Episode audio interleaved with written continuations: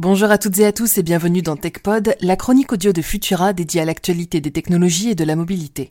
Je suis Emma Hollen et aujourd'hui on va parler de boutons de télécommande et de services de streaming. Mais avant, on a un petit message pour vous. J'ai 30 secondes pour vous parler d'un projet dont on est très fier chez Futura. Après plus de 20 ans d'existence en ligne, on sort notre première revue papier. Un bel objet sur les sciences pour comprendre le monde de demain à découvrir début 2022 et dès à présent sur Ulule. Secret de la Lune, intelligence artificielle, agriculture et thérapie génique, explorer quatre thématiques à travers des enquêtes, des interviews, des tutos et bien plus encore.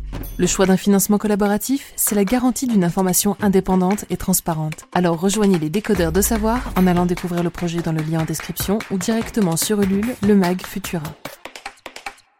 Et oui, plus que deux semaines avant la fin de notre campagne de crowdfunding, le premier palier a été atteint, mais il en reste encore deux autres à franchir pour garantir le succès du mag, alors n'hésitez pas à nous rendre visite sur Ulule. Dans le jargon institutionnel de l'Assemblée nationale, on appelle ça une mission flash, c'est-à-dire rapide.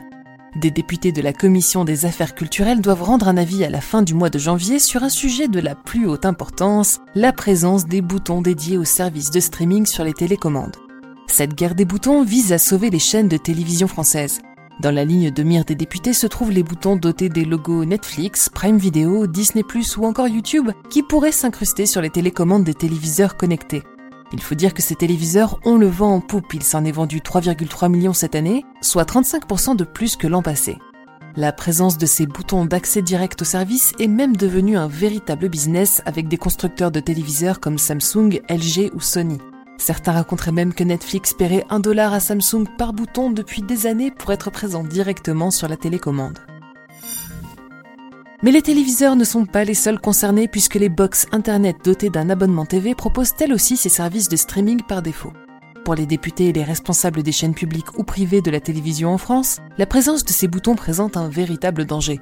Pour eux, cette pratique aurait pour effet de détourner les téléspectateurs des chaînes de télévision françaises. Elle irait même plus loin en menaçant également les applications proposées par ces chaînes ou même des services de streaming à la française comme le fameux Salto. Comme à son habitude, la France sort les muscles et les dents pour imposer son exception face à l'écrasante norme internationale. Avant même de donner leur conclusion sur cette guerre des boutons, les députés ont en effet déjà mis en marche la riposte. Ils ont ajouté un article à la loi sur la liberté de la communication promulguée initialement le 30 septembre 1986. Ainsi, à compter du 1er janvier 2022, elle imposera une visibilité appropriée des services d'intérêt général sur les interfaces des téléviseurs et des enceintes. Un verbiage qui signifie que les boutons Netflix et autres pourraient bien disparaître sous peine d'une lourde amende pour le constructeur ou l'opérateur.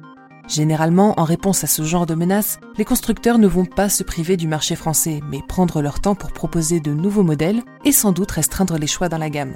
Et puis, comme toujours, ce n'est pas parce que les boutons dédiés sont amenés à disparaître que les usages vont changer radicalement au profit des chaînes françaises.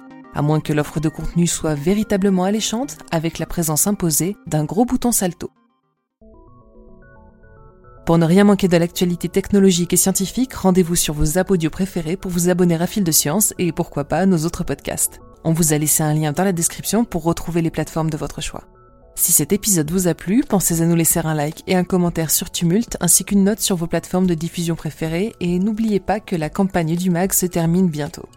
On se retrouve la semaine prochaine pour un nouveau concentré d'actualité technologique et d'ici là, bonne semaine à tous.